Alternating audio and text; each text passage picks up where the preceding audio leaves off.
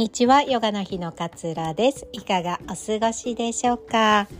え今日のお話は嫉妬心を分解してみようというお話をしたいなと思います。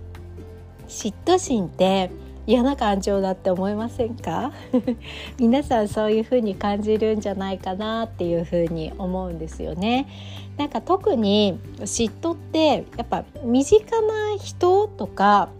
手に届きそうなちょっと背中が見えているような人に対して抱きやすくってもう全然こうかけ離れている人には嫉妬心ってあんまり湧かないんですよね。なんか自分と同じような例えば境遇で、まあ、同じような職種をついている例えばヨガインストラクターの方がいたとしてあの人の方が人気だとか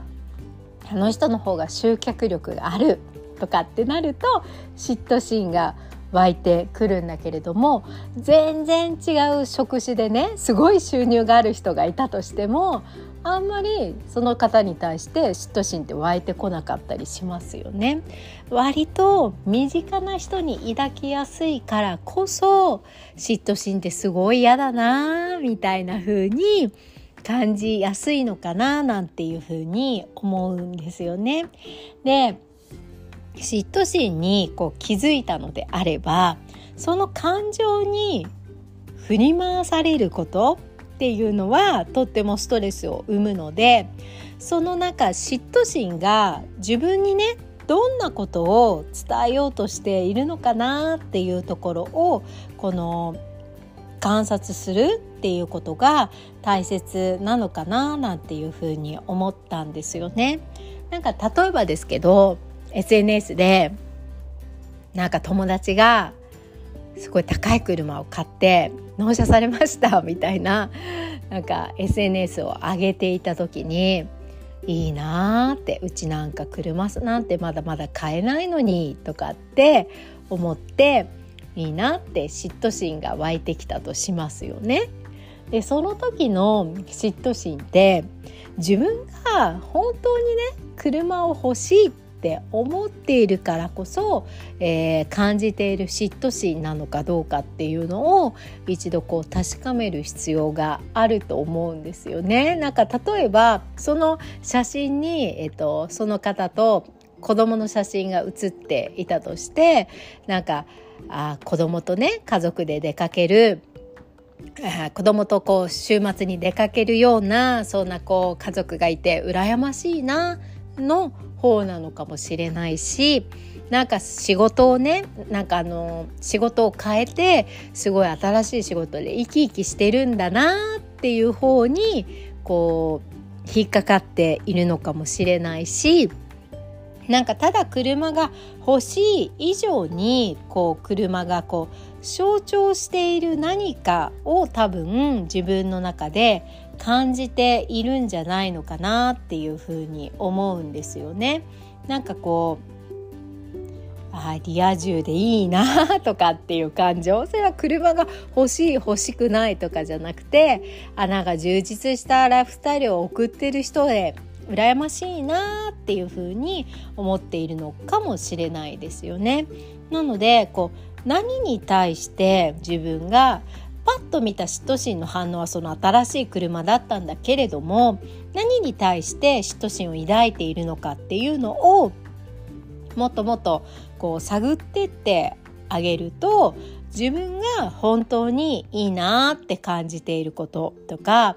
えー、これを手に入れたいなっていうふうに思っていることとかこういうこと大切にしたいんだよねって感じていることっていうのがこう浮き彫りにねなってくるんじゃないのかななんていうふうに思うんですよね。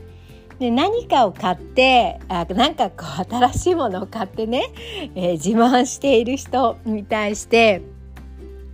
パッと見の嫉妬心っていう風に心が反応したとしても多分その裏側のところであ自分のお金で自あの自由に選択してね買えることっていいなって思っているのだとしたら多分カバンを手に入れることでその嫉妬心が消えるわけではなくってあの自分のこう仕事をもう一度見つめ直すことが必要になってくるかもしれないしなんか自由に変えていいなみたいなその自由さを、えー、羨ましいなって思っていたのであれば物を手に入れるだけではその嫉妬心はこう解消されなくて自分の好きなものを誰かに何か言われることなく こう手に入れることのできるその自由さみたいなのが必要だったりするかもしれません。そうなってくると物の物が手に入る入らない以上にその周りの人とのなんかコミュニケーションが実は問題だったとかっていうこととかも浮き彫りになってくるんじゃないのかななんていうふうに感じたんですよね。嫉妬心ってなんかこう避けたい感情なので、えー、感じた瞬間にうわなんか私嫌だこんなことで嫉妬してとかなんかこんな仲いい子なのになんかこう心から喜んであげられない自分って情けないなとかって言ってなんか手放す方向や隠す方向に結構こう向かいがちなのが嫉妬心かななんていうふうに私自身は感じているんですけれどもそんな嫉妬心でさえもきっとあなたに何かの気づきを与えてくれるものだったりすると思うんですよね。だからそのもう一個奥に、えー、あるものが何なのか。自分はものではなくてどの部分にこう惹かれていてどの部分がいいっていうふうに思っているのかっていうところを探ってってあげると今自分がやるべきことっていうのが見えてくるんじゃないのかなっていうふうに思いました。嫉妬心をね抱いていてもいいないいなと思っていても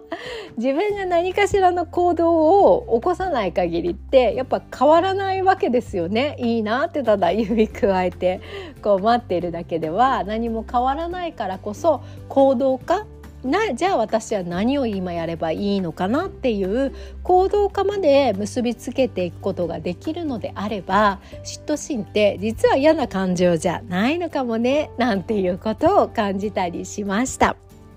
えー、このね自分のこう思考の在り方みたいなのをね是非こう皆さんにもマインドフルネスを通じて知っていただきたいなっていうことを感じています。で自分がどこにどれだけこう意識を注いで自分の感情を湧き起こしているのかっていうのを知ることっていうのはすごく大切なことになってくるんですよね。で生きている上で気づかぬうちに繰り返し感じている観念とか、えー、概念みたいなことって誰しもあるんですよね。そこに気づいていって手放していく作業があなたの生きるを楽にするというふうに私自身は感じています。一人だとねなかなかできないっていう方はねあのワンツーワンのプログラムセッションご用意しておりますのでどんなセッションするのか一度体験していただけるといいかなっていうふうに思います。あなたのねこう思い込みや思考にがっつり入ってえー、がっつりこう分解をね一緒にしていきたいななんていうふうに感じております。え今日も聞いてくださり本当にありがとうございます。えー、今日もあなたらしい穏やかな一日をどうぞお過ごしください。さようなら。